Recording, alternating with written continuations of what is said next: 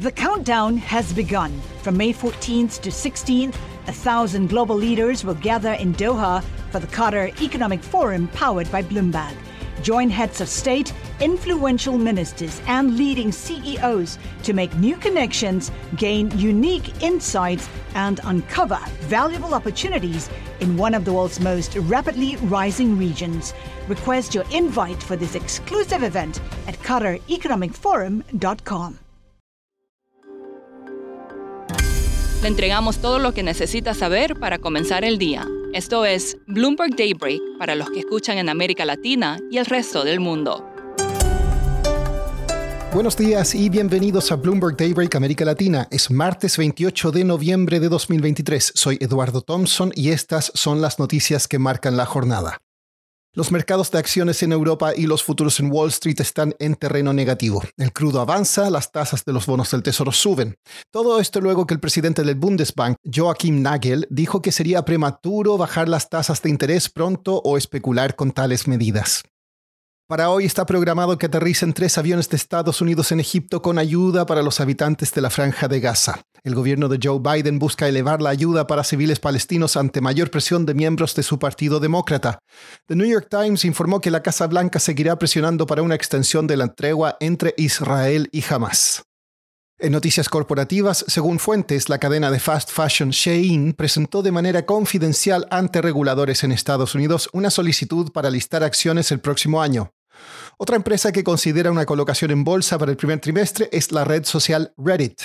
En otro tema, The Financial Times informó que el banco Barclays busca cortar relaciones con unos 2.500 clientes de su área de banca de inversión para reducir costos. Pasando a América Latina, el presidente electo de Argentina, Javier Milei, llegó a Estados Unidos y visitó la tumba de un famoso rabino judío ortodoxo.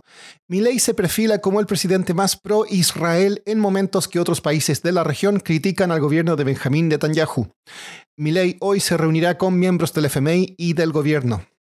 En Perú, la fiscal de la Nación, Patricia Benavides, anunció una acusación constitucional contra la presidenta Dina Boluarte. Esto luego que la misma Benavides fuera acusada de pertenecer a una organización criminal. En México, la candidata presidencial Claudia Sheinbaum presentó el lunes su equipo de campaña antes de las elecciones del próximo año. Nombró al presidente del partido gobernante Morena, Mario Delgado, como coordinador de campaña. En junio de este año, la Corte Suprema de Estados Unidos falló que las universidades en el país debían abandonar la práctica conocida como Affirmative Action, en la cual daban algunos beneficios a minorías raciales o de género para que pudieran entrar a estudiar.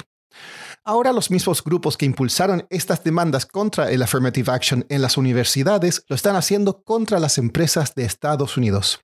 Kelsey Butler es periodista de Bloomberg News y escribió un reportaje sobre el tema.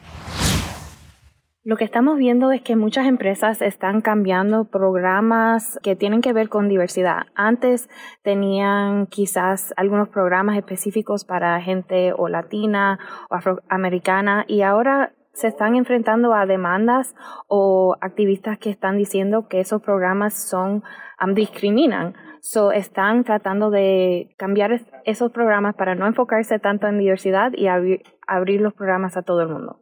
Kelsey, ¿cuáles son los argumentos de los activistas que se oponen al affirmative action? Muchos activistas están diciendo que programas que se enfocan en razas específicas o en géneros específicos en sí están discriminando. ¿Y hay algún caso reciente de empresa que haya tenido que dejar sus, estas prácticas y que te ha llamado la atención? Yo creo que uno de los programas más grandes es el de Pfizer, que quitó requisitos que tienen que ver con raza de un programa de fellowship después que había una demanda alrededor de este programa.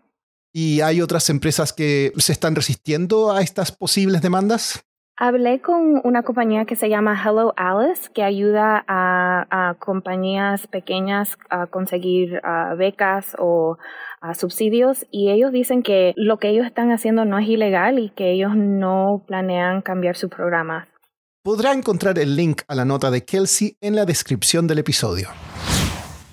Y para terminar, inversionistas en la fallida plataforma de criptomonedas FTX, fundada por Sam Bankman Fried, presentaron una demanda contra la liga Major League Baseball, la Fórmula 1 y el equipo de carreras de Fórmula 1 Mercedes-Benz por supuestamente facilitar un fraude de 11 mil millones de dólares. La liga de béisbol fue la primera liga deportiva importante en firmar un acuerdo promocional con FTX en 2021. Eso es todo por hoy. Para más información de Bloomberg News en español, los invito a suscribirse al newsletter 5 Cosas para que inicien el día bien informados. El link está en la descripción del episodio. Soy Eduardo Thompson. Gracias por escucharnos. Para conocer todas las noticias que necesita para comenzar el día, revise Daybreak en la app Bloomberg Professional, donde puede personalizar las noticias que desee recibir. También puede suscribirse a la versión solo audio en Spotify, Apple Podcasts o la plataforma de su preferencia. Eso es todo por hoy. Escuche de lunes a viernes Bloomberg Daybreak.